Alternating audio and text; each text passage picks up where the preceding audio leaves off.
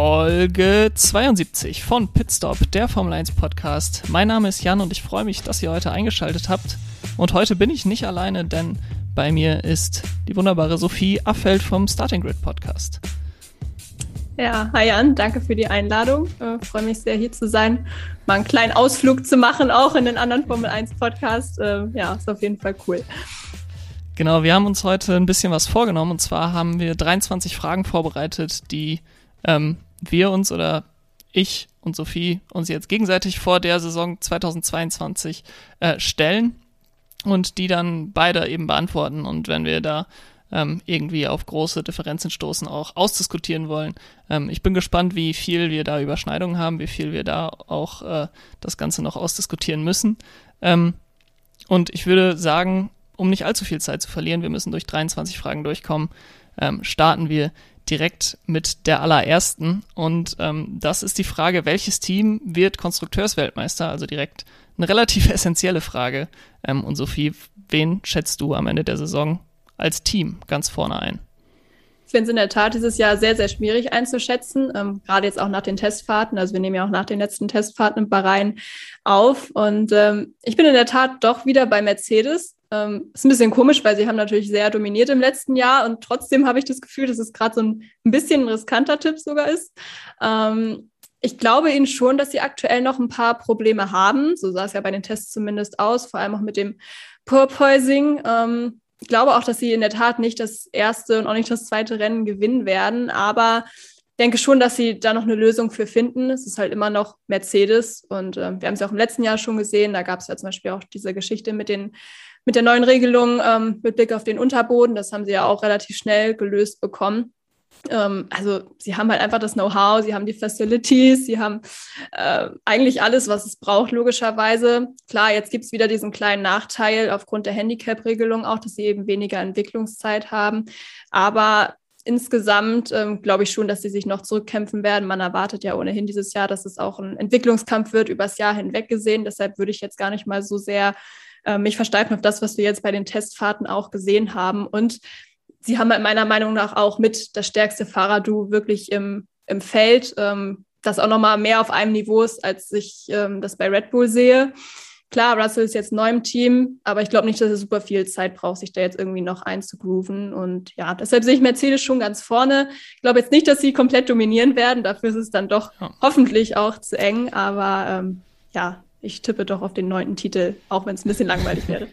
Ich habe äh, ich hab mir die Fragen heute selber auch beantwortet und dann gedacht, okay, wenn ich da jetzt Mercedes sage, dann haben wir da bestimmt schon die erste kommen wir da beim ersten schon auseinander, dass, dass du, äh, ich denke, Red Bull ist im Moment so der, der ähm, Tipp, den jeder hat, aber ich habe tatsächlich am Ende auch Mercedes genommen. Ich glaube, dass sie auch sehr viel ungenutztes Potenzial haben jetzt durch dieses radikale Design. Ich glaube, das haben sie auch noch nicht selbst so zu 100 Prozent verstanden, aber die Simulationen scheinen ja sehr gut zu sein, denn ähm, sonst würde man so ein radikales Design, glaube ich, nicht einschlagen. Und ähm, wie du schon sagst, ich glaube, es ist die stärkste Fahrerpaarung im, im Feld. Ferrari wird da auch oft genannt, aber ähm, ich glaube, Lewis Hamilton ist besser als ein Charles Leclerc und ein George Russell ist besser als ein Carlos Sainz. Deswegen würde ich sagen, hat Mercedes die beste Fahrerpaarung im Feld.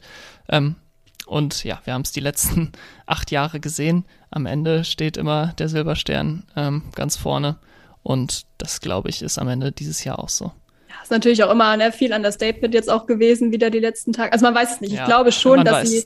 Ja, also das, ich kaufe ihnen die Probleme, wie gesagt, bis zu einem gewissen Grad ab. Aber ich glaube, wie gesagt, dass eben eine Portion Understatement doch äh, auch dabei war. Das würde mich zumindest nicht überraschen mit Blick auf die letzten Jahre. Ja. Okay, kommen wir direkt zu Frage zwei, denn Mercedes und Red Bull, die beiden Teams sind gerade schon gefallen äh, bei, beim Kampf um die Konstrukteursweltmeisterschaft. Aber welches Team glaubst du denn wird denen gefährlich? Und ich glaube, da sind wir uns wieder einig. Ja, ich wollte gerade sagen, ich glaube, da kann man momentan fast nur Ferrari wählen. Ja. Ich hoffe auch sehr, dass dieser Eindruck nicht täuscht. Ich glaube auch nicht, dass es noch ein anderes Team gibt, was da vorne rankommt. Ähm, kann mir auch vorstellen, dass sie gerade zu Saisonbeginn einen Vorteil haben, weil sie halt die ganze Zeit auch mit dem gleichen Paket schon gefahren sind seit Barcelona mehr oder weniger und eben keine größeren Updates gebracht haben und so vielleicht das Auto erstens schon am besten verstehen und zweitens aber auch noch mehr Entwicklungszeit haben im Laufe des Jahres und eben auch noch mehr Budget, um auch später im Jahr noch Verbesserungen zu bringen. Fahrerpaarung hast du eben schon angesprochen. Für mich ist Mercedes auch auf eins. Trotzdem halte ich die beiden für sehr, sehr stark mit Sainz und Leclerc. Ferrari als Team hat natürlich auch alles, was es braucht. Sie haben auch einen neuen Simulator. Der Motor scheint wirklich gut zu laufen bis jetzt. Sie haben das Geld. Also ja, wenn Ferrari jetzt dieses Jahr nicht aus eigener Kraft irgendwie Rennen gewinnen kann, dann wäre das für mich schon eine große Überraschung. Also ja, ja. ich glaube schon, dass sie vorne mit dabei sein werden. Das hoffe ich auch. Also ich hoffe auch, dass es jetzt zu der Big Three, die wir immer hatten, äh, Mercedes, Red Bull, Ferrari für viele Jahre seit 2014, ähm, dass die jetzt wieder ähm, wiederhergestellt wird, nachdem es ja 2020 richtig nach hinten losging. Und ähm, ich glaube, dass sie am Ende des Jahres den dritten Platz ein, äh, einnehmen mhm. werden wieder, ja. wie, wie dieses Jahr. Ähm, oder letztes Jahr, muss man ja sagen. Ähm, genau, und äh, ja, du hast eigentlich alles schon gesagt, von daher bleibt mir da nicht äh, viel anderes übrig, als dir zuzustimmen. Ähm, die dritte Frage bezieht sich jetzt mal nicht auf die Teams, sondern auf die Fahrer und äh, die Frage, welcher Fahrer in diesem Jahr die positive Überraschung des Jahres war. Letztes Jahr wahrscheinlich für viele Carlos Sainz, der bei Ferrari wirklich sehr gut abgeliefert hat. Ähm, aber wen siehst du da dieses Jahr als den Fahrer, den du ja am Ende der Saison vielleicht höher dasteht, als du das erwartet hättest oder dass viele das erwarten? Mm, ich habe da zwei Kandidaten. Überlegt zwischen Yuki Tsunoda und Alex Albon. Ähm, gebe zu, bei Alex Albon ist vielleicht auch ein bisschen Wunschdenken dabei, weil ich ihm wirklich ein erfolgreiches Comeback auch wünschen würde. Ich bin da jetzt gerade aufgrund des Autos so ein bisschen verunsichert, weil der Williams ja jetzt gerade im Bahrain bei den Testfahrten jetzt nicht so einen starken äh, Eindruck hinterlassen hat. Ich habe aber durchaus Vertrauen in, in Alex Albon als Fahrer, weil ich glaube, dass es ihm ziemlich gut tun wird, aus diesem ganzen Red Bull-Kosmos mal rauszukommen, wo sein Selbstvertrauen ja schon ein bisschen einen kleinen Knacks auch bekommen hat. Und er hat ja generell auch schon in anderen Serien und Teams gezeigt, dass er durchaus fahren kann. Und ich glaube auch wirklich, dass er von diesem ein Jahr an der Seitenlinie bei Red Bull schon viel mitgenommen hat. Also ähm, Christian Horner und äh, Dr. Helmut Marko haben ihn da teilweise ja auch wirklich sehr, sehr hoch gelobt, ähm, was seine Arbeit da angeht. Und er hatte natürlich dann auch schon super viel mit den neuen Autos auch zu tun. Und er hat eben, also er hat auch Druck in dieser Saison. Er hat zwar die Chance jetzt nochmal bekommen, aber es ist eben wahrscheinlich auch seine letzte, aber es ist eben ein anderer Druck als bei Red Bull. Und ich finde halt, dass er in dieses Williams-Team als Charakter, äh, als Charakter, also wirklich sehr, sehr gut äh, reinpasst. Ähm, ich glaube, das ist halt eine ganz andere Kultur, ähm, auch unter Jos Capito, als es jetzt bei Red Bull ist. Ähm, von daher, ja, hoffe ich, dass das auch noch so ein positiver Faktor sein kann und hoffe, dass ich recht behalte und dass so eine kleine positive Überraschung ist am Ende des Jahres. Ja, bei mir äh, geht's ganz ähnlich mit dem Wunschdenken. Ähm, ich bin lange Zeit sehr sympathisant von Daniel Ricciardo gewesen und ich hoffe und ich glaube auch, dass er dieses Jahr Lando Norris wieder deutlich näher kommen kann. Also er hat ja gerade ähm, im letzten Jahr wirklich Federn gelassen gegenüber seinem Teamkollegen, wo man sagt, okay, Lando Norris, äh, ein junger Fahrer und Daniel Ricciardo ein Grand Prix-Sieger. Jetzt muss Lando Norris sich beweisen, dass er wirklich so schnell sein kann wie ein Daniel Ricciardo. Und der hat dem am Ende des Tages keine Chance gelassen. Ich glaube nicht, dass wir alles, was Daniel Ricciardo zu bieten hat, gesehen haben letztes Jahr. Ich glaube, dass er deutlich besser sein kann, wenn das Auto auch ein bisschen mehr seinem Fahrstil ähm, entspricht. Und ich könnte mir vorstellen, dass wir das dieses Jahr sehen, weil er ist jetzt ein Jahr da, er ist an der Entwicklung dieses Autos deutlich mehr beteiligt gewesen als im letzten Jahr, wo er ja im Grunde gar nicht beteiligt war. Ähm, und deswegen hoffe ich, dass er für viele dann überraschend, äh, für mich dann weniger überraschend, weil ich es schon erwarte, ähm, deutlich näher an Lando Norris dran sein kann ähm, in dieser Saison und auch vielleicht um die ein oder anderen Podien mitfahren kann. Okay, ich äh, bin beruhigt, dass wir nicht 23 Mal übereinstimmen. Ja. Und bei, bei der nächsten äh, würde es mich, naja, ich weiß nicht, vielleicht stimmen wir da auch überein, aber welches Team hat für dich denn das schönste Auto? Vielleicht ist es jetzt nicht so überraschend. Ich weiß nicht, ob das zählt. Also für mich ist es bislang der pinke Alpin. Ich weiß, es ist nur eine Sonderlackierung, und ja, vielleicht äh, spricht da auch das typische Mädchen aus mir, ich liebe Pink.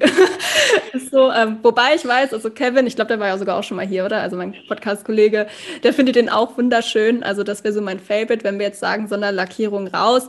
Dann ist es für mich ähm, wieder der Aston Martin, war es auch letztes Jahr schon. Ähm, ich habe zwar den pinken Streifen ein bisschen vermisst, da bin ich, glaube ich, eher äh, in der Unterzahl. Aber ich finde auch diesen grünen oder neongelben ähm, Streifen auch sehr cool. Passt ja auch zu den Sportwagen, die sie noch so haben. Also ja, fand ich ähm, oder finde ich auch sehr schön.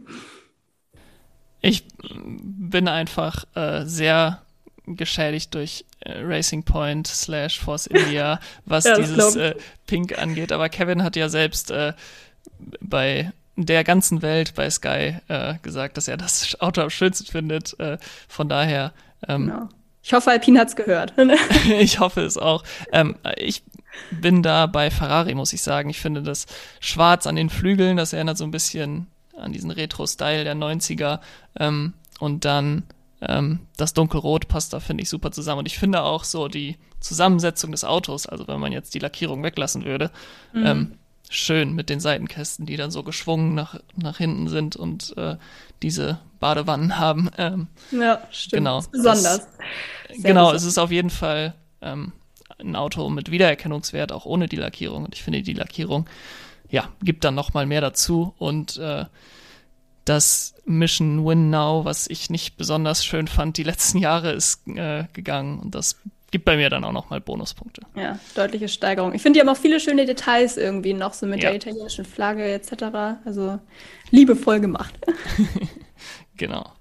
Okay, Frage 5. Ähm, und jetzt geht's wieder um, um persönliche Einschätzungen. Und zwar, welches Rennen wird das Rennen des Jahres, glaubst du, diese Saison? Ich finde das super schwer einzuschätzen, weil man ja irgendwie noch gar nicht weiß, wie sich die Autos so verhalten, auch ähm, auf verschiedenen Strecken. Mit Miami haben wir auch noch eine komplette Unbekannte.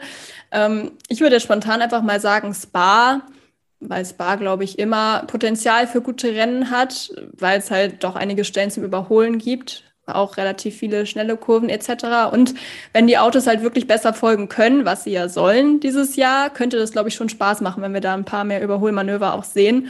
Und in Spa, das habe ich jetzt letztes Jahr am eigenen Körper mitbekommen, äh, kann das Wetter natürlich auch immer noch ein Faktor sein, der dann nochmal so ein bisschen eine unerwartete ähm, ja, Komponente mit einbringt. Also ja, würde ich jetzt einfach mal auf Spa setzen. Ja, da sind wir äh, Leidensgenossinnen.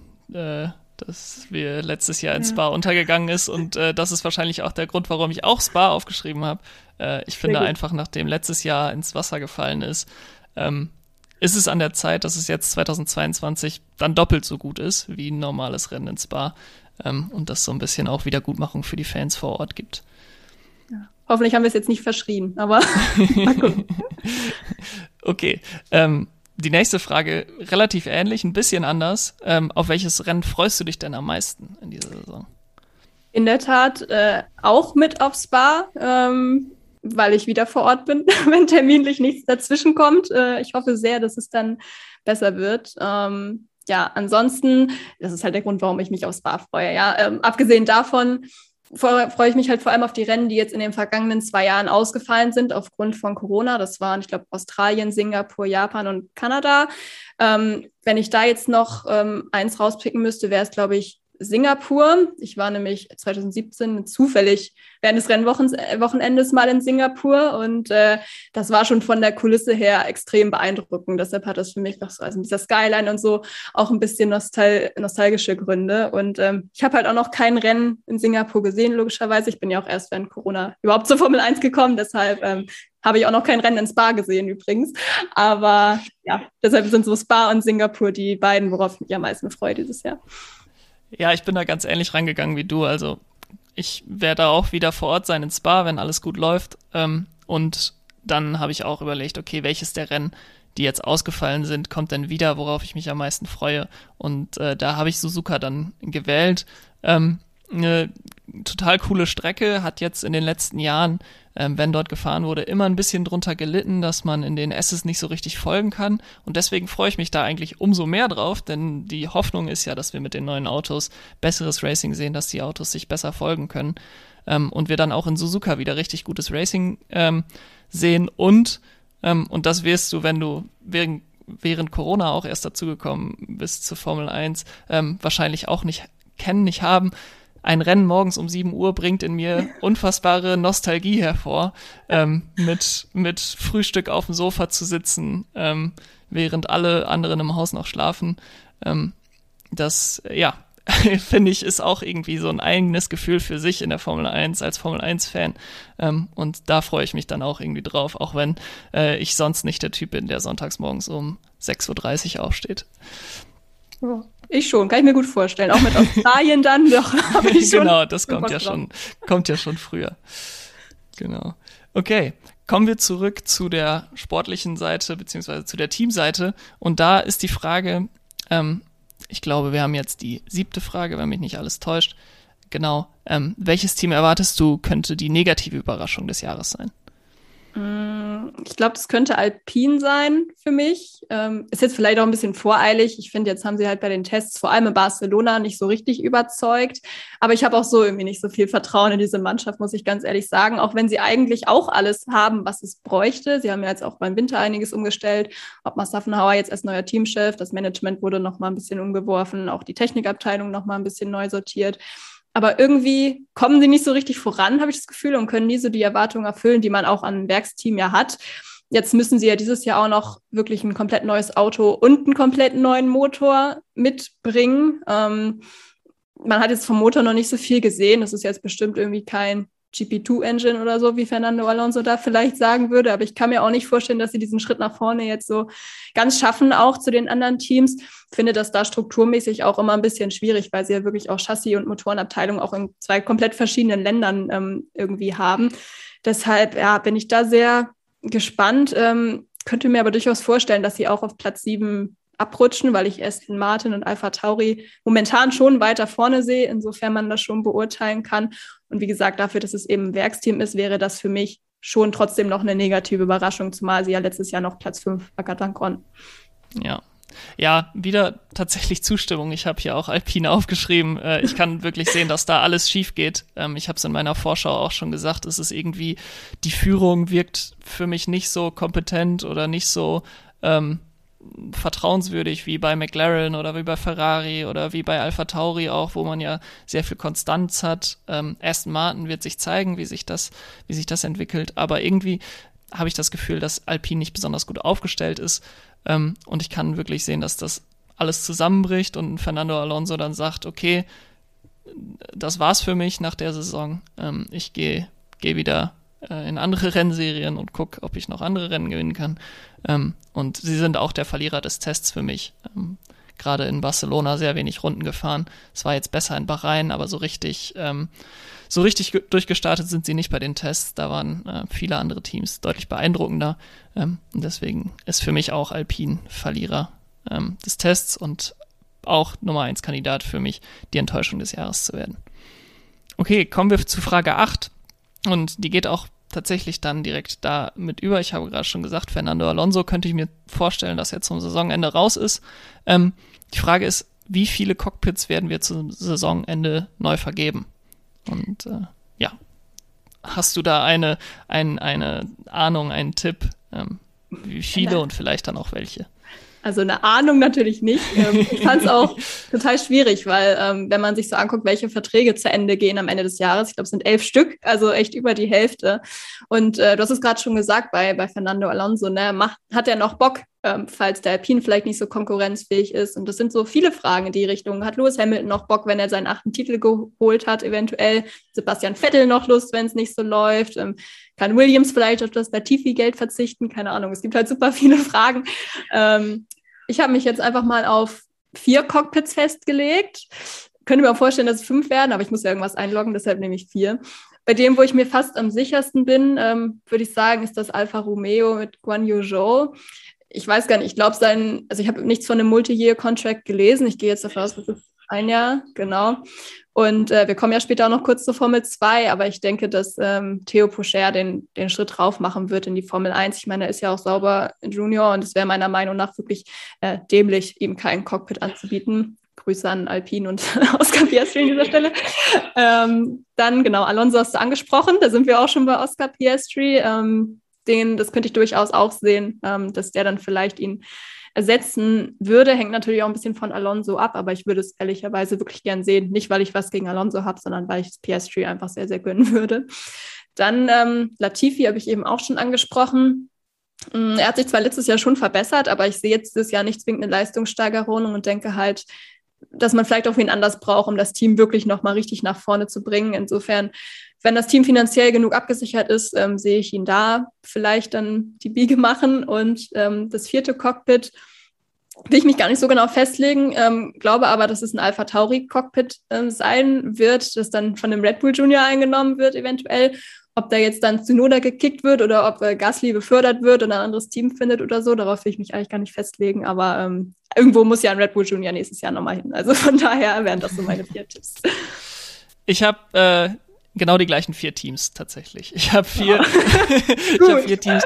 Äh, genau, ich sehe allerdings ähm, bei Williams dann Guang Yuzhu im Cockpit sitzen. Ich könnte mir vorstellen, dass Nicolas Latifi geht. Ähm, und da 2023 China auf den Kalender zurückkehrt, haben chinesische Sponsoren und die Formel 1 an sich auch ein Interesse daran, dass ein chinesischer Fahrer ähm, 2023 auch noch im, ähm, im Grid ist. Mhm. Du hast damit Theo Pocher total recht. Ich, es wäre dämlich, wenn der 2023 nicht im Cockpit sitzen würde, nicht bei ähm, nicht bei sauber Alfa Romeo im Cockpit sitzen würde. Und ich glaube, dass dann Guang Yuzhu seinen Platz frei macht ähm, und zu Williams geht, wo Nicolas Latifi dann ähm, geht. Das und ich glaube, dass ähm, Pierre Gasly geht äh, bei Red Bull. Die haben dieses Jahr fünf Leute in der For Formel 2. Ja. Ähm, irgendwo müssen die unterkommen. Ich glaube, Pierre Gasly hat es auch selber gesagt, dieses Jahr ist das letzte, ähm, wo er noch um eine Beförderung kämpft. Danach ist er mehr oder weniger weg. Hat ja. er nicht eins zu eins so gesagt, aber ich kann mir vorstellen, dass er dann geht. Ähm, und natürlich, du hast es gerade auch schon angesprochen, wenn jetzt ein Lewis Hamilton sagt, okay, acht Weltmeistertitel, das holt so schnell niemand auf. Und äh, ich möchte jetzt mich auch anderweitig noch, noch äh, ja, engagieren, äh, was anderes machen außer Formel 1. Das löst dann natürlich so einen Domino-Effekt aus. Also die werden dann natürlich nicht Frederik Vesti aus der Formel 2 direkt in den äh, Werks-Mercedes setzen. Ähm, dann ja klar, kommt Pierre Gasly dafür in Frage, dann kommt da, ähm, ja, kommen da einige für in Frage für dieses Cockpit. Das wäre dann sicherlich das attraktivste Cockpit. Ähm, aber das ist, das ist un, unmöglich vorherzusagen. Also ich stimme dir da wieder voll zu. Vier, vier Cockpits werden, glaube ich, frei, vielleicht noch ein fünftes. Ähm, Sebastian Vettel ähm, auch nicht hundertprozentig, dass der weitermacht 2023. Ähm, und das Aston Cockpit könnte ich mir auch gut für Pierre Gasly vorstellen. Mhm. Ähm, aber äh, ja, das ist, ist schwierig vorherzusagen. Also ich würde Gasly super gern bei Mercedes sehen. Ich glaube, der und George Russell würde ich super cool ja. finden als, als ja. Kombi. Ähm, Habe ich auch schon länger mal überlegt. Also ja, müssen natürlich mehrere Faktoren zusammenspielen, aber es wäre, glaube ich, sehr cool. Ja. Es wäre natürlich auch eine super ähm, Sache mit, mit Alpine, wenn, wenn das funktionieren würde für Pierre Gasly als französischer Fahrer. Ähm, wobei er offen ein schlechtes Verhältnis mit Esteban Ocon hat, der ja bis ja. 2024 noch einen Vertrag hat mit Alpine.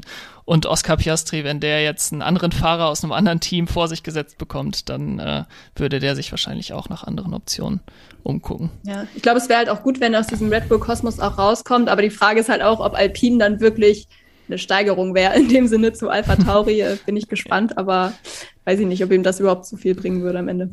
Das stimmt, das stimmt. Okay, kommen wir zu Frage 9 und ähm, das ist eine Frage, mit der ich mich selber auch schwer getan habe, muss ich zugeben. Und zwar, was wird der Aufreger der Saison? Ich glaube, wir haben 2021 mindestens drei oder vier Sachen gehabt, die in jeder anderen Saison als Aufreger der Saison gezählt hätten. Ähm, aber was ist für dich 2022? Ähm, wo siehst du Potenzial, dass es einen Aufreger geben kann? Bin auch sehr gespannt, was du hast, ehrlicherweise. Ich bin bei sowas nämlich auch immer nicht so kreativ. Ähm, ich habe jetzt gar keinen speziellen Moment mir irgendwie ausgedacht, sondern was, was ich glauben könnte, was sich so ein bisschen über die Saison zieht. Und zwar geht es um das interne Teamduell bei Ferrari. Ähm, ich kaufe Leclerc und Sainz zwar ab, dass sie sich gut verstehen. Die Frage ist aber eben, ob das auch nur so sein wird, wenn es halt irgendwie um Rennsiege geht und man sich die gegebenenfalls irgendwann gegenseitig streitig macht. Ich möchte jetzt nicht sagen, dass sie sich jetzt ständig gegenseitig ins Auto fahren werden oder so, aber ich kann mir vorstellen, dass es durchaus mal zu internen Spannungen da kommen würde. Denn ich glaube, die sind schon sehr hungrig, beide aufs Gewinnen. Und ich bin halt gespannt, ob die es dann schaffen würden, den Erfolg des Teams über den eigenen Erfolg zu stellen. Wäre natürlich viel konjunktiv, aber wäre auch sehr spannend, glaube ich, wie Ferrari damit umgeht. Ich meine, Leclerc ist ja so der, der Golden Boy, ja. Und ähm, ich hoffe nicht, dass es so kommt, aber ich kann mir schon vorstellen, dass das vielleicht für ein bisschen Aufregung sorgen könnte, vor allem wenn Ferrari wirklich ein ja, konkurrenzfähiges Auto hat. Ja, das kann ich auch auf jeden Fall sehen. Ich glaube, Carlos Sainz ist so ein bisschen, ist auf jeden Fall ein Typ, der, glaube ich, mit jedem eine Freundschaft schließen könnte. Also es ist so ein sehr äh, entspannter Typ, glaube ich, und äh, kommt mit jedem gut klar, aber auf der Strecke ist er genauso wie alle anderen 19 Fahrer, dann geht's nur um ihn, so mehr oder weniger. Und das kann natürlich immer zu Reibereien führen. Und ich habe da eine ganz ähnliche Richtung eingeschlagen wie du.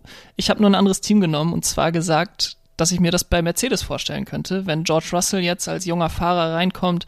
Ähm, er hat sich bewiesen über die letzten Jahre und Lewis Hamilton hatte mit Valtteri Bottas immer jemanden, wenn es hart auf hart kommt, ähm, ist er dann doch noch zur Seite gefahren. Also klar, im Qualifying ist er ihm einige Male gefährlich geworden, aber äh, über die Renndistanz war dann ja Lewis Hamilton ähm, zu 80 Prozent der Fälle vor ihm. Und ähm, wenn jetzt George Russell tatsächlich das abliefert, was er bei Williams gezeigt hat, auch im Mercedes, ähm, dann könnte es plötzlich auch darum gehen, wer wird von den beiden Weltmeistern ähm, und müssen sie sich eventuell auch gegenseitig irgendwie unterstützen, um zu verhindern, dass Max Verstappen Weltmeister wird, bauen sie irgendwie einen Unfall und dadurch werden sie nur Zweite in der Konstrukteursweltmeisterschaft. Ähm, also was kann ich mir durchaus bei Mercedes vorstellen mit George Russell dieses Jahr, der ja letztes Jahr bei dem Unfall mit Valtteri Bottas, er hat zwar gesagt, ja, es war ein Unfall zwischen Teamkollegen und das tut natürlich besonders weh, und aber er hat auf der Strecke auch nicht zurückgezogen gegen den Mercedes und ähm, ich bin da sehr, sehr gespannt, ähm, wie sich die, die, ähm, ja, die, das Verhältnis zwischen den beiden entwickelt. Ähm, klar, viele glauben, dass George Russell ähm, sei, um seine Rolle weiß, aber ich glaube, wenn er, wenn er wirklich ähm, wenn er wirklich gut und an, an die Leistung von Lewis Hamilton rankommt, dann könnte es auch ungemütlich werden äh, für die beiden im Team. Ja, gut, durchaus möglich. Wäre auch spannend dann, wie das Team dann damit umgeht, auch nach der ganzen Rosberg-Geschichte. ja, ja, das wird Toto Wolf auf jeden Fall verändern wollen, ähm, sowas nochmal zu haben. Ja. Okay, kommen wir dann ähm, zur, zur nächsten Frage, wo wir auch wieder tief in die Glaskugel schauen. Ähm, die Rennleitung war ja letztes Jahr der große Aufreger der Saison, gerade im letzten Rennen. Ähm, und Michael Masi wurde jetzt ja nicht vor die Tür gesetzt. Er hat einen anderen Job bekommen bei der FIA, ähm, der sicherlich ihm genauso viel Prestige bringt wie die Rennleitung bei der Formel 1. Ähm, aber jetzt ist die Frage mit der neuen Rennleitung und auch dieser unterstützenden ähm, den unterstützenden Positionen in der FIA ähm, rund um die Rennleitung, werden wir am Ende der Saison auf die Saison zurückblicken und sagen, das war ein Erfolg, die Rennleitung, wie sie aufgestellt ist, oder müssen wir da ähm, ein zweites Jahr in Folge dran arbeiten? Haben jetzt ja diese Doppelspitze aus äh, Eduardo Freitasch und Nils Wittig. Ich kenne jetzt mhm. ehrlicherweise beide nicht so gut, aber habe gelesen, dass die beide durchaus auch schon mal an kontroverseren Entscheidungen beteiligt waren. Ja. Also die TM-Finale fällt mir da jetzt ein, das habe ich in der Tat ja. auch gesehen. ähm, ich glaube, ich habe dabei eh eine unpopuläre Meinung. Also ich hätte Michael Masi in der Tat noch eine Chance gegeben, auch mit den neuen Bedingungen in dieser Saison, die du ja eben auch schon angesprochen hast. Ähm, ich bin mir unsicher, ob wir zufrieden sind, weil ich einfach kein Fan von diesem Abwechseln bin, dass die sich jetzt abwechseln. Also ich frage mich, wie wir so dann mehr Konstanz irgendwie in die Entscheidung bekommen sollen. Also ich hätte da irgendwie so eine ja, Gleichzeitigkeit irgendwie vielleicht besser gefunden. Ähm, ich glaube aber, dass die Rückkehr von Herbie Blash da sehr, sehr hilft in beratender Position, weil er halt doch viel Erfahrung hat ähm, aufgrund der Zusammenarbeit mit Charlie Whiting. Dieses VAR-System hast du ja auch schon, glaube ich, erwähnt. Und ähm, ja, kann mir deshalb vorstellen, weil eben doch ziemlich viel geändert wurde, dass diese Änderungen auch dem neuen Rennleiter Du helfen werden. Daher hoffe ich und prophezei ich jetzt mal, dass wir am Ende zufrieden sein werden. Ja, ich, ich hoffe das auch. Ich hoffe, dass wir am Ende der Saison da gar nicht drüber reden, ehrlich gesagt. Ich hoffe, ja, dass das nicht relevant wird dieses Jahr. Ähm, und ich glaube einfach, viel ist auch schon damit getan und äh, wenn ich Kevin da kenne, wird er mir auch zustimmen, dass wir diese Funksprüche nicht, ähm, nicht mehr übertragen alle und dass es da äh, ähm, eben deutlich weniger weniger Kontroversen gibt, die übertragen werden in die ganze Welt und alle Fans daran teilhaben, was zwischen Mercedes und der Rennleitung und Red Bull und der Rennleitung und allen Teams ähm, besprochen wird. Und ich glaube, da, das war schon die halbe Miete, dass man jetzt Michael Masi versetzt hat, äh, das war, glaube ich, einfach auch eine PR-Sache. Ich glaube mhm, nicht, dass er einen schlechteren ja. Job gemacht hätte als, als das neue Rennleitungsduo. Ähm, aber er war einfach, glaube ich, als, also sein, sein Name war einfach nicht mehr zu halten, nach dem, ja. was, was da in Abu Dhabi vorgefallen ist. Ähm, ich glaube, dass dieses abwechselnd auch durchaus was Positives bringen kann, wenn man sagt, okay, ähm, ein Wochenende bin ich die Rennleitung und das andere Wochenende schaue ich mal, wie die Rennleitung von außen so agiert. Also was, wie sehe ich dann die Entscheidung der Rennleitung ähm, und dass man dann auch in so einem Austausch ist. Ähm, ich meine, beim Fußball hat man ja auch nicht einen Schiedsrichter, der alle Spiele pfeift. Ich glaube, das würde dann auch dazu führen, dass der Hass auf diesen einen Schiedsrichter sehr viel größer wird, ähm, ja, als er Guter vielleicht Punkt. ohnehin schon ist. Ähm, für, für, für Schiedsrichter auch in allen Sportarten, jetzt nicht nur Fußball. Ähm, von daher ähm, könnte das auch durchaus hilfreich sein, dass man da so ein bisschen Reflexion von außen hat. Ähm, und deswegen hoffe ich, dass wir darüber nicht sprechen müssen, aber wenn, äh, dann nur positiv. Ja, wirklich ein guter Punkt. Das äh, sehe ich ein. okay, dann kommen wir zur, zur nächsten Frage und das ist ähm, die Frage, nachdem wir das einige Jahre nicht hatten, durfte ja 2021 die Weltmeisterschaft äh, erst im letzten Rennen entschieden werden. Werden wir das diese Saison wieder haben? Ähm, Glaube ich nicht, weil ich mir vorstellen kann, dass es vielleicht mit den neuen Autos doch mal irgendwie das ein oder andere Zuverlässigkeitsproblem gibt und da mal jemand ausfällt, auch aus der vorderen Gruppe und dann natürlich auch sehr schnell sehr viele Punkte verloren gehen. Deshalb äh, denke ich, ist dann diesem Jahr auch ein bisschen Glück dabei. Deshalb gehe ich davon aus, dass es sich schon ähm, vorher entscheidet, vor dem letzten Rennen in Abu Dhabi, aber jetzt auch nicht äh, ja, fünf Rennen, sechs Rennen vorher, wie wir es teilweise auch schon gesehen haben.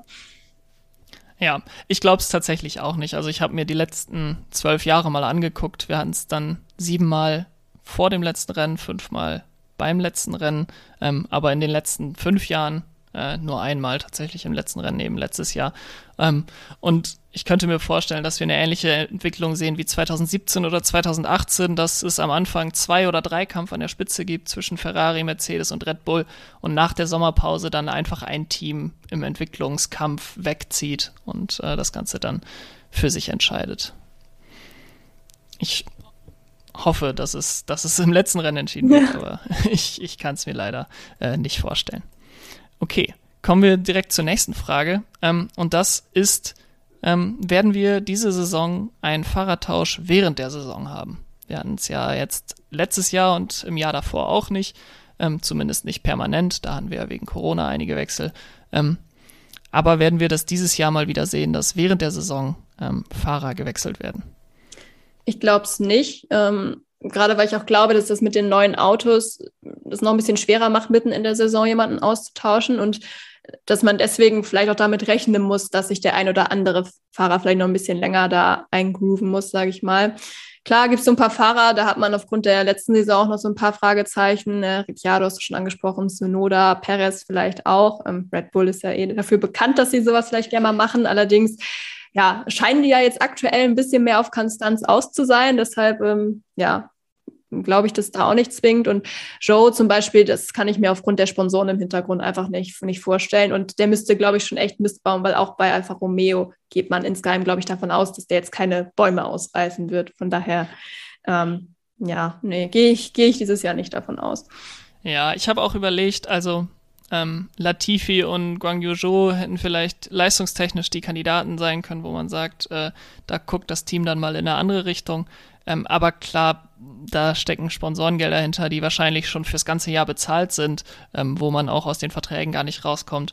Ähm, was ich mir vielleicht noch vorstellen könnte, wir haben gerade schon mal Alpine angesprochen, wenn es da schlecht läuft, dass ein Fernando Alonso sagt, okay, ich bin hm. 41, 42 Jahre, ähm, ich beende meine Karriere, vielleicht fährt die letzten drei, vier Rennen schon mal Oscar Piastri, den ihr nächstes Jahr eh haben wollt. Ähm, und Red Bull ist natürlich äh, immer der, der Kandidat, aber da müsste Sergio Perez schon dauerhaft hinter Pierre Gasly immer ins Ziel kommen, wo man dann sagt, okay, es, es wäre jetzt äh, nur vorteilhaft für uns, Gasly statt Perez ins Auto zu setzen. Kommen wir zur nächsten Frage und das ist, welcher Fahrer wird für dich die negative Überraschung des Jahres? Und äh, da bin ich sehr gespannt, ähm, was du sagen wirst, denn ich tat mich auch wieder sehr schwer mit dieser Frage. Ja, ich mich in der Tat auch. Ich bin auch so die Fahrer durchgegangen und bei den allermeisten konnte ich mir einfach nicht vorstellen, dass sie jetzt wirklich einen kompletten Griff ins Klo irgendwie landen, den man nicht erwartet. Hatte da auch erst wegen Guan Yu Zhou überlegt, aber ich finde, da passt das Wort Überraschung dann einfach nicht so richtig, ja. weil ähm, er ist halt auch Rookie, das muss man ihm auch zugestehen. Ja. Und äh, von daher, ähm, das wird ihm nicht gefallen, aber ich bin am Ende bei äh, Daniel Ricciardo gelandet weil, ähm, du hast es ja auch schon gesagt, äh, du erwartest und ich glaube auch viele andere, dass er in der, ja, der neuen Saison jetzt doch besser abschneidet als im vergangenen Jahr. Er kennt das Team jetzt länger etc. Aber ich kann mir eben auch vorstellen, dass vielleicht sogar eher noch die Konkurrenz auch von hinten kommt, wenn das Feld wirklich näher zusammenrückt, zumal ja seine Saisonvorbereitung jetzt auch nicht so optimal war, natürlich auch durch den positiven Test jetzt. Und er ist jetzt auch nicht unbedingt bekannt dafür, jetzt super technisch visiert irgendwie zu denken und sich da so reinzuhängen wie manch anderer. Das könnte vielleicht auch ein Nachteil sein jetzt bei dem neuen Reglement. Es ist jetzt auch nicht so, dass ich ihm das können würde, aber ähm, ich könnte mir, weiß ich nicht, also ich wüsste nicht, wer sonst die negative Überraschung sein sollte. Ja, wir sind einfach äh, zu nett den Fahrern gegenüber. Ja, das ähm, stimmt. ich, äh, wie gesagt, habe mich auch schwer getan und bin dann mit einer ähnlichen ähm, Herangehensweise bei Yuki Tsunoda gelandet, wo ich auch gesagt habe, erstes Jahr ähm, geschenkt als Rookie, okay. Ähm, Pierre Gasly, ein super Fahrer, dass er da keine Chance hat, ist okay. Aber ich glaube, dass er jetzt wirklich Entwicklung zeigen muss in seinem zweiten Jahr. Ähm, er ist seit seit er denken kann, glaube ich, noch nicht zwei Jahre in der gleichen Serie gefahren. Äh, er ist immer befördert worden und hat dann letztes Jahr wirklich mal so äh, das erste Mal gemerkt, okay, hier geht's jetzt nicht weiter, so wie ich das mache. Ähm, er hat dann sein Training umgestellt, seine Ernährung umgestellt, ist nach Italien gezogen. Ähm, und jetzt gibt's keine Ausreden mehr für ihn, glaube ich. Er ist jetzt in seinem zweiten Jahr. Er muss, ist bei Alpha Tauri, die durchaus immer um Punkte mitfahren können. Ähm, und wenn er nicht gut abliefert, könnte ich mir durchaus vorstellen, ähm, dass das für seine Karriere sehr nachteilhaft ist. Ähm, Franz Toast hat mal gesagt, er will nie wieder zwei Rookies in einem Team haben. Das könnte noch für ihn sprechen, wenn Pierre Gasly tatsächlich geht, dass man dann nicht zwei Red Bull Junior ähm, hochzieht in die Formel 1. Aber ähm, ich könnte mir durchaus vorstellen, dass man äh, da eine negative Überraschung erfährt bei Yuki Tsunoda. Ganz witzig, weil ich hatte nämlich überlegt, ob ich ihn als positive Überraschung nehme. das heißt, da sind wir eigentlich genau gegensätzlich, was die positiven und negativen Überraschungen angeht, weil ich eben schon finde, dass er einiges an Potenzial gezeigt hat, ähm, aber man halt gemerkt hat, dass er, glaube ich, das einfach unterschätzt hat, das Ganze. Und ja, wenn er jetzt wirklich dran gearbeitet hat, ähm, glaube ich schon, dass er da eine Steigerung ähm, auch zeigen kann. Aber bin sehr gespannt, was wir dann nach der Saison sagen, wer davon uns recht behalten hat. Ich äh, glaube, ähm, und da sind wir vielleicht auch ähm, deutsch vorbelastet, dass viele Sebastian Vettel durchaus als negative Überraschung äh, mhm. einschätzen könnten, dass er ähm, bei Al Alfa, Romeo, ach, Alfa Romeo, bei Aston Martin natürlich ähm, auch im zweiten Jahr nicht, nicht das abrufen kann, ähm, was, was seine, sein Potenzial vielleicht ist ähm, als vierfacher Weltmeister ähm, und dann seine Saison auch vorbei sein könnte. Aber das hoffe ich einfach auch nicht und deswegen möchte ich das auch nicht vorhersagen. Ähm, genau, und daher bin ich bei Yuki Tsunoda gelandet. Kommen wir zu Frage 14 und das sind eigentlich fünf Fragen in einem. Ich habe ähm, jetzt fünf Fahrerpaarungen und du kannst gerne einfach nur mit dem Namen antworten ähm, und ich sag dir dann, ob ich dir zustimme oder nicht. Ähm, fünf Fahrerpaarungen, du sagst, welcher glaubst du schneidet besser in dieser Saison ab ähm, und dann schauen wir mal, ob wir da weit auseinander liegen. Ähm, die erste, das erste Duell, Fernando Alonso oder Sebastian Vettel? Habe ich Sebastian Vettel. Da stimme ich dir zu. Ähm, Alexander Albon oder Kevin Magnussen? Äh, Alex Albon, hat man sich wahrscheinlich jetzt schon gedacht. da stimme ich dir nicht zu. Ich sehe Kevin Magnussen da vorne. Ähm, ich glaube, dass der Haas besser sein wird als der Williams. Ich war nicht besonders beeindruckt von den Williams in Bahrain. Ähm, und Haas es scheint im Fahrerlager viel Hype um das neue Auto zu geben. Ähm, wie gut sie tatsächlich sind, wird man sehen. Ähm, aber ich sehe Kevin Magnussen da vorne. Ja, bin gespannt. Okay, Lando Norris oder Charles Leclerc? Mm, Leclerc. Mick Schumacher oder Guang Yuzhu? Das ist für mich relativ eindeutig äh, Mick. Vielleicht auch aus durch, durch die deutsche Brille gesehen, aber äh, ja. ja für mich auch. Und dann äh, der letzte und die große Frage vor der Saison 2022. Lewis Hamilton oder Max Verstappen? Da setze ich auf Redemption für Hamilton. da stimme ich dir eins zu eins zu. War vielleicht zu erwarten, nachdem wir jetzt beide gesagt haben, dass wir die bei Konstrukteursweltmeisterschaft vorne sehen. Ähm, genau. Norris Leclerc, ich glaube, jetzt gerade nach dem zweiten Test, nach dem ersten Test hätte man McLaren und Ferrari, glaube ich, noch mehr gleich aufgesehen. Ähm, aber die Bremsprobleme jetzt für McLaren in Bahrain und ähm, der wirklich sehr gute Test wieder von Ferrari. Ähm, ja, ich glaube, da werden jetzt viele Charles Leclerc antworten. Ja, ich habe auch Leclerc rein aufgrund des Autos gesagt. Ja. Also fahrerisch an sich sehe ich die eigentlich nicht weit auseinander. Ja, ja. Kommen wir zu Frage 15. Ähm, und zwar, was glaubst du, welches Team, wir haben über die Fahrer geredet, aber welches Team ist die positive Überraschung dieses Jahr? Ich wollte so gerne Williams sagen, aber das traue ich mich jetzt ehrlicherweise nach den Testtagen im Bahrain nicht mehr. Hast du es ja eben schon angesprochen.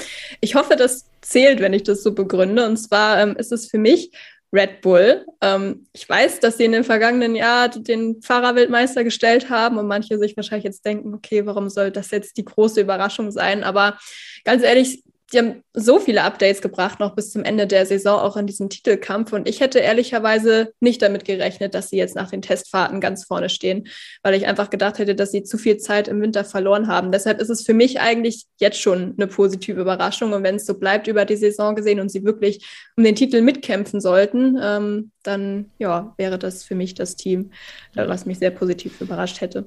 Das zählt auf jeden Fall als, äh, als Begründung. Äh, ich glaube, viele hätten während der Offseason gesagt, die werden vielleicht Dritter oder Vierter sogar in der Konstrukteurswertung.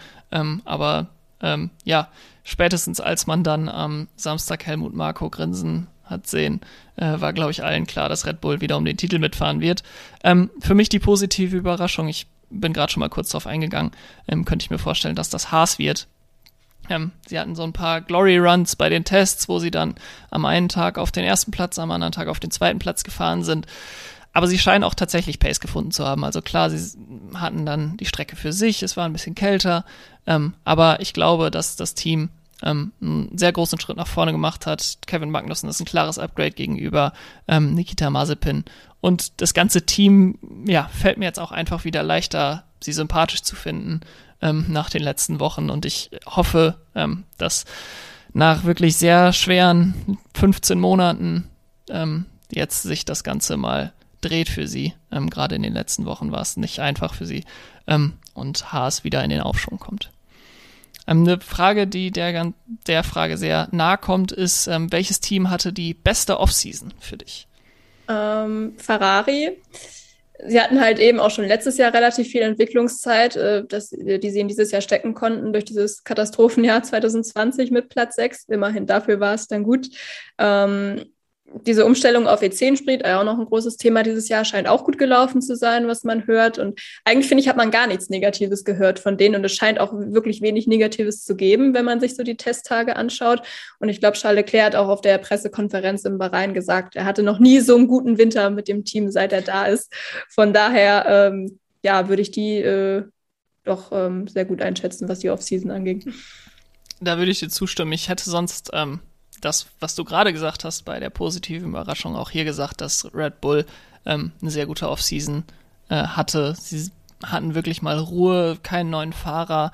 Ähm, Max Verstappen als Weltmeister ähm, hat ja die ganze Entwicklung vielleicht auch ein bisschen ähm, überschattet, dass man sich im, im Schatten dieser großen, dieses großen Erfolges ein bisschen ähm, darauf konzentrieren konnte, ähm, das Auto zu entwickeln. Und jetzt, ähm, ja, stehen sie plötzlich bei den Tests wieder ganz vorne. Alle ExpertInnen auf der ganzen Welt tippen äh, Red Bull als Weltmeister oder zumindest als stärkstes Team vor, dem, vor der Saison. Ähm, und ja, für mich die beste Offseason dieses Jahr. Wir haben über die schönsten Autos gesprochen, Alpine für dich und ähm, Ferrari für mich. Aber welches Auto gefällt dir denn am wenigsten? Vor der Trennung von Urakale hätte ich, glaube ich, gesagt Haas, weil mir das viel zu langweilig war. ähm, jetzt mit den roten Akzenten finde ich es allerdings deutlich besser, muss ich sagen.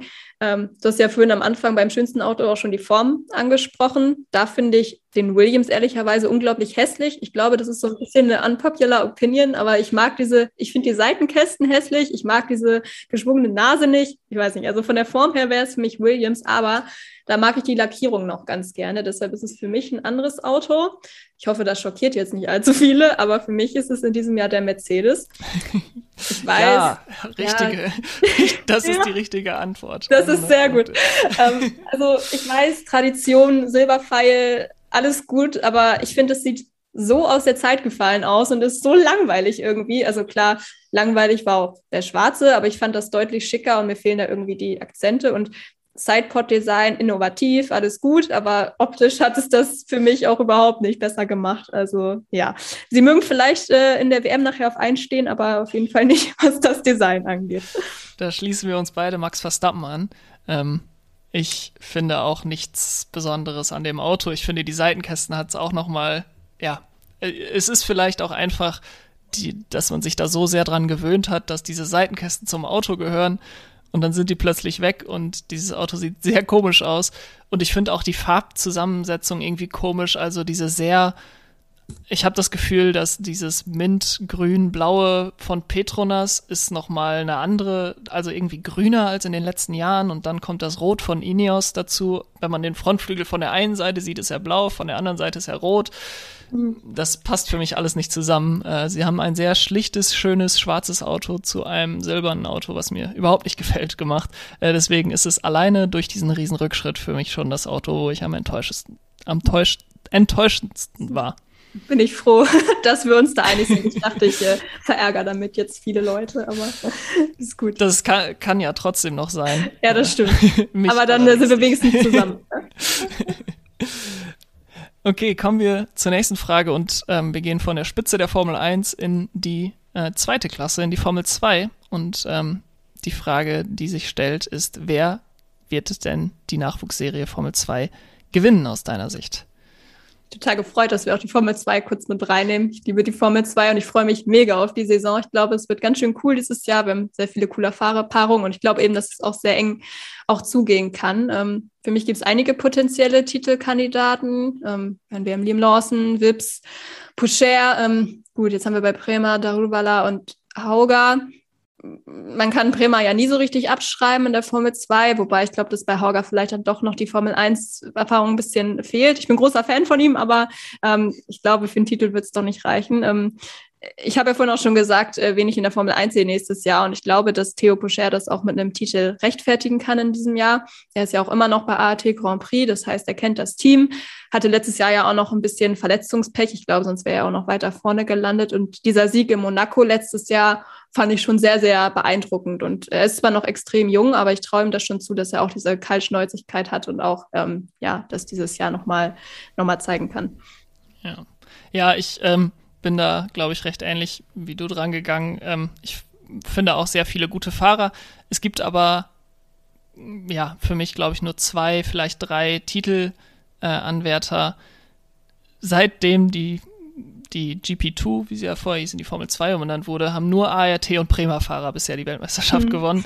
äh, und ich glaube auch, dass sich das dieses Jahr fortsetzen wird. Und von den Vieren ähm, sehe ich Theo Pocher auch deutlich vorne.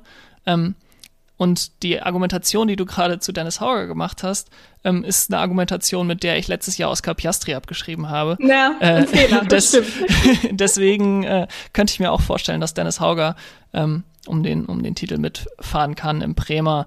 Ähm, ich glaube, Gian Daruvala, ähm, den hat Red Bull jetzt, glaube ich, in den Bremer gesetzt und gesagt, okay, wenn du damit jetzt nicht gewinnst, dann wird es leider nichts mit der Formel 1. Ich glaube, für Alpha Tauri wäre das durchaus interessant, ähm, indische Sponsoren in die Formel 1 zu bringen.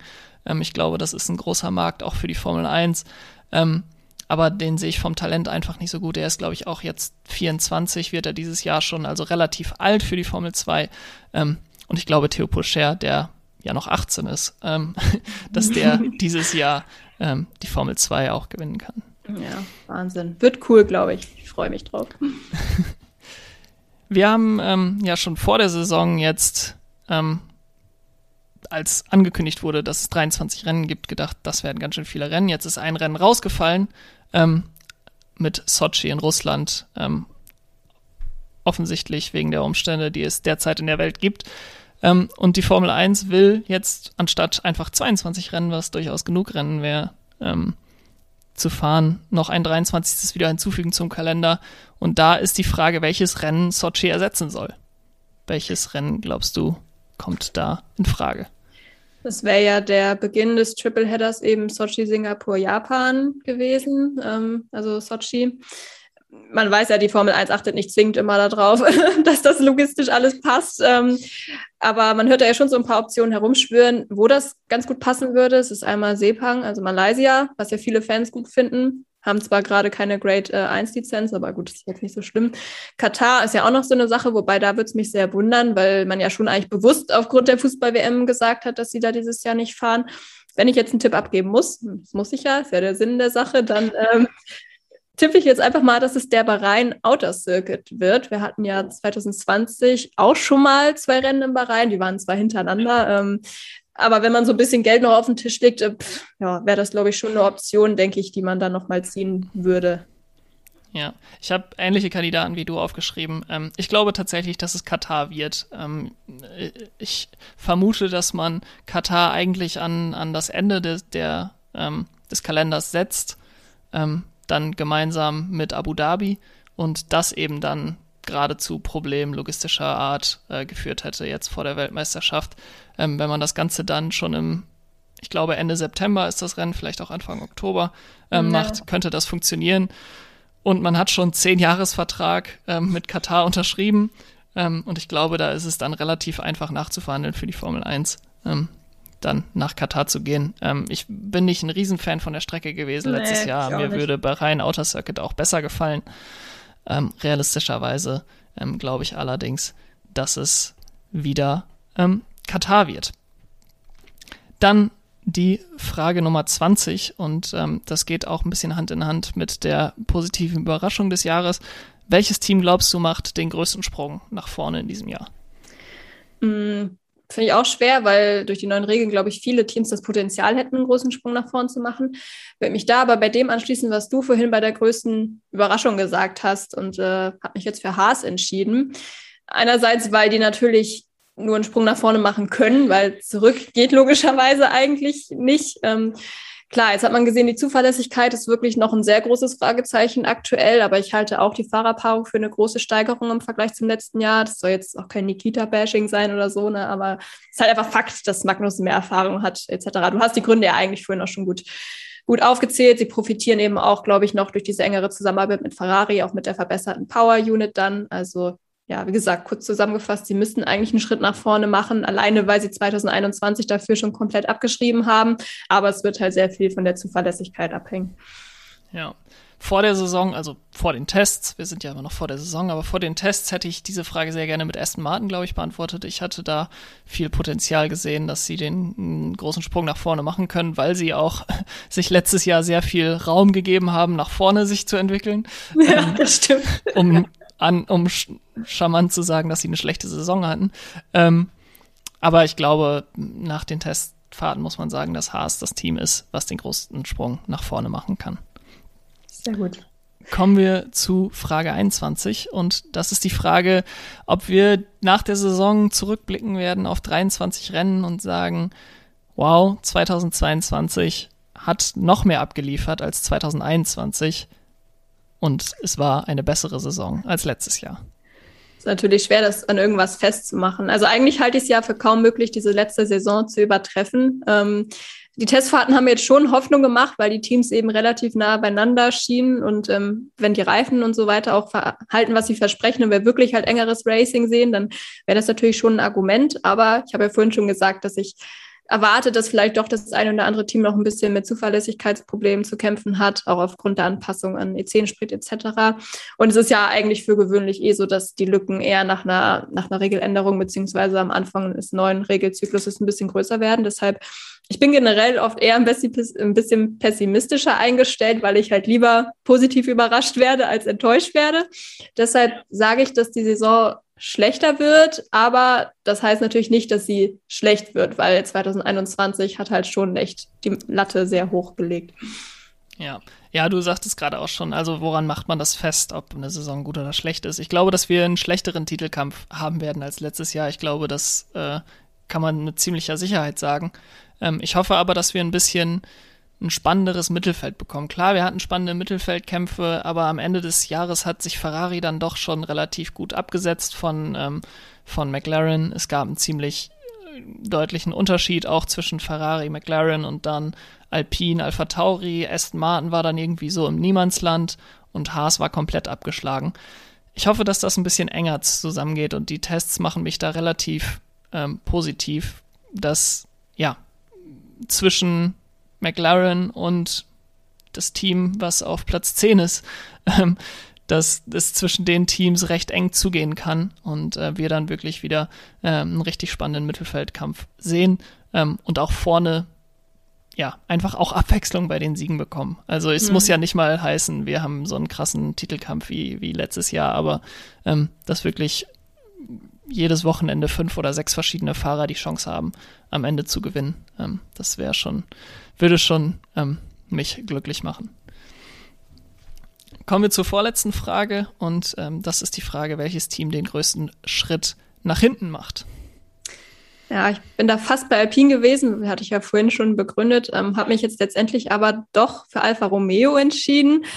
Finde ich aber auch super schwierig, weil wie du gerade schon gesagt hast, ich finde, selbst zwischen Mittelfeld und hinterem Feld kann man aktuell gar nicht so richtig abtrennen. Ähm, aber ich kann mir durchaus vorstellen, dass Alfa Romeo auch den letzten Platz ähm, belegt. Die zweiten Tests liefen zwar jetzt schon besser als die in Barcelona, aber auch dieses Mal gab es wieder so ein paar Probleme mit der Zuverlässigkeit. In der vergangenen Saison gab es auch immer wieder unglückliche Entscheidungen mit Strategie etc., wo ich mir dachte, was soll das? Und ähm, generell finde ich dieses Team irgendwie das klingt irgendwie echt blöd, aber so farblos äh, und blass. Also auch die Fahrerpaarung jetzt, finde ich, tut da jetzt nicht unbedingt äh, was gegen. Also, wie gesagt, Joe wird Rookie-Fehler Rookie machen und die gestehe ich ihm auch zu. Bottas ist an sich, glaube ich, schon ein guter Fang für das Team, aber man hat eben auch gesehen, dass er Probleme hat mit Überholmanövern ab und zu. Und wenn man dann eben im Mittelfeld feststeckt, ähm, könnte das natürlich schon auch ein Problem sein. Und bei ihm bin ich halt auch sehr gespannt, wie es mit der Motivation aussieht. Sollte es so kommen, dass Alpha halt eher um die goldene Ananas fährt, als jetzt um Podiumsplätze, wie er es eben gewohnt ist. Also bei Alpha da so, also Alpha Romeo, mein Tipp, ähm, auch wenn es jetzt ja natürlich gar nicht so ein großer Schritt zurück wäre. Ich meine, letztes Jahr waren sie ja auch nur auf Platz neun, aber ja, leistungstechnisch, wie gesagt, könnte ich mir vorstellen, dass das dann noch ein bisschen, auf jeden Fall nicht nach vorne geht. Ja, ja, ähm, das, das kann ich mir auch sehr gut vorstellen. Ich habe auch vor den Tests vermutet, dass es bei Alfa Romeo ähm, ja eher nach hinten geht. Sie haben ja auch das Auto bis Barcelona gar nicht vorgestellt gehabt. Mhm. Ähm, das war auch nicht unbedingt ein positives Zeichen. Dann fährt Valtteri Bottas am letzten Testtag eine richtig gute Runde und man denkt, okay, vielleicht hat Alfa Romeo doch irgendwas gefunden und auf der in-Lap dann wieder. Also beim Austrudeln aus dieser Runde geht dann sein Getriebe kaputt, wo man denkt, okay, ja, vielleicht läuft es doch nicht so gut bei Alfa Romeo. Ähm, aber ich könnte mir auch vorstellen, dass es bei Williams tatsächlich einen Schritt zurückgeht. Ähm, das wirst du jetzt nicht gerne hören. Nein, aber, aber ich stimme dir äh, zu, leider. Ja, man hat, man hat viel Fahrertalent auch verloren, muss man sagen. Also George Russell ja. ist dann doch nochmal eine andere Hausnummer als ein Alex Albon. Ähm, der letzte Test war enttäuschend. Es war ähm, ja der klassische Fall von es sieht gut aus am Anfang und dann ging alles den Bach runter. Drei Tage in, in Barcelona ohne Probleme, dann der erste Tag in Bahrain sah auch richtig gut aus und dann ging eigentlich alles schief. Ähm, ich bin sehr, sehr gespannt, wie das für Williams ausgehen wird. Ähm, ja. Aber ich könnte mir durchaus vorstellen, ähm, nachdem es jetzt zwei Saisons kontinuierlich eigentlich besser wurde, ähm, dass man jetzt nicht den nächsten Schritt nach vorne machen kann. Hm. Okay, kommen wir zur letzten Frage. Wir sind am Ende angekommen und es ist die alles entscheidende Frage, glaube ich, ähm, vor so einer Formel 1-Saison. Ähm, das, was alle interessieren wird, wer wird Fahrerweltmeister? Ich gehe davon aus, dass wir uns da auch wieder einig sind. Wobei ich bin gespannt. Aber ähm, ich glaube, es ist jetzt schon so ein bisschen durchgekommen, dass mein Vertrauen in Mercedes doch durchaus da ist. Ähm, deshalb habe ich auf Lewis Hamilton gesetzt. Ähm, wie gesagt, ich glaube, dass man diese Kinderkrankheiten, die man jetzt hat, durchaus noch ausmerzen kann. Und es wird ihn immer noch wahnsinnig wurm, dass er jetzt den Titel so verloren hat, wie er ihn verloren hat und dass er ihn überhaupt auch verloren hat. Deshalb ähm, kann ich mir vorstellen, dass er jetzt echt so ein bisschen denkt, okay, jetzt erst recht. Ähm, klar, Konkurrenz ist äh, super groß, aber es ist immer noch Lewis Hamilton und es ist immer noch Mercedes. Und äh, trotzdem war es ja im letzten Jahr eins seiner stärksten Jahre, ähm, auch wenn er am Ende verloren hat. Und wenn er noch diese paar Fehler, die ja durchaus trotzdem auch dabei waren, noch reduzieren kann, dann glaube ich schon, dass er auch diesen achten Titel gewinnen kann. Aber leicht gemacht wird es ihm auch nicht. Davon bin ich auch überzeugt und hoffe, dass sich das bewahrheitet. Ja, ich gehe da voll mit Lewis Hamilton. Ähm, du hast gerade schon von der Redemption Story gesprochen, Lewis Hamilton, ähm, dass er Max Verstappen dieses Jahr schlagen kann. Ich glaube, das wird auch wieder sein größter Konkurrent, vielleicht auch George Russell ähm, im, im teaminternen Duell. Aber ähm, jetzt ist er so nah dran an acht Weltmeistertiteln. Ich glaube, jetzt holt er ihn auch. Ähm, dann hat er wirklich alle Rekorde alleine für sich. Ähm, und genau, deswegen Lewis Hamilton, ich gehe da voll, voll mit dir mit. Der Mercedes hat Potenzial, das noch nicht voll ausgeschöpft ist. Sie haben Probleme, die aber, glaube ich, nicht Probleme sind, die nicht zu beheben sind. Und ähm, wir hatten schon oft Jahre, wo Mercedes bei den Tests nicht gut aussah. Äh, ich denke da gerade an 2019. Ich habe da heute noch mal mir das Qualifying, die Highlights von 2019 in Australien angeguckt, wo sie dann sieben Zehntel beim ersten, beim, beim Qualifying, beim ersten Rennen vorne vor Ferrari waren, nachdem sie bei den Tests sehr schlecht aussahen. Ähm, ich hoffe nicht, dass das passiert, aber ich glaube, dass Mercedes am Ende der Saison vorne stehen wird. Ja, sehr schön. Mann, das klingt irgendwie echt nicht so spannend, ne, wie wir das jetzt so hier vorher sagen. aber ähm, na, egal. Ich glaube trotzdem, ich, dass es eng wird. Genau, und ich glaube auch, dass, dass das bei Mercedes durchaus interessanter wird als in den letzten Jahren, ähm, dass ein George Russell da deutlich ähm, mehr Probleme ähm, bereiten kann als ein Valtteri Bottas und dass eben auch nicht nur Mercedes um, um Siege mitfahren wird, dass es nicht ein 2019 oder ein 2020 wird. Und ich sage es immer wieder gerne, 2020 hat auch bewiesen, dass eine Formel 1-Saison sehr, sehr spannend und sehr, sehr unterhaltsam sein kann, auch wenn die Weltmeisterschaft schon relativ früh entschieden ist. Ähm, und ich hoffe, dass egal wie die Weltmeisterschaft am Ende ausgeht, es eine sehr, sehr gute Saison und spannende und unterhaltsame wird. Sophie, vielen Dank, dass du mein Gast warst im Podcast heute. Ähm, es hat mir viel Spaß gemacht. Ich freue mich auf eine 23 Rennsaison. Wenn ihr von Sophie noch mehr hören wollt, dann hört ihr sie bei Starting Grid ähm, gemeinsam mit Kevin Scheuren. Ähm, vielen Dank, dass du da warst. Können wir gerne wieder machen. Ja, sehr gern. Hat viel Spaß gemacht. Ich bin gerne wieder dabei. Es gibt ja bestimmt hoffentlich viel Gesprächsstoff auch über die Saison hinweg. Davon kann man ausgehen. Ähm, wenn nicht auf der Strecke, dann mal mindestens neben der Strecke. Ja, absolut. Vielen Dank, mach's gut. Das waren 23 drängende Fragen vor dem Saisonstart 2022. Ich hoffe, dass ihr mit dem Podcast genauso viel Spaß hattet ähm, wie ich bei der Aufnahme. Ihr findet mich auf Twitter und Instagram unter pitstop F1 Jan. Könnt mir auch eine Mail schreiben. Pitstop F1Jan at gmail.com. Und Sophie findet ihr auf Twitter unter Sophie Affeld und hört sie wöchentlich im Starting Grid Podcast ähm, mit Kevin Scheuren. Vielen Dank, dass ihr eingeschaltet habt. Ich freue mich darauf, wenn wir endlich mit der Saison starten und ihr dann auch wieder dabei seid. Macht's gut. Bis dahin. Ciao.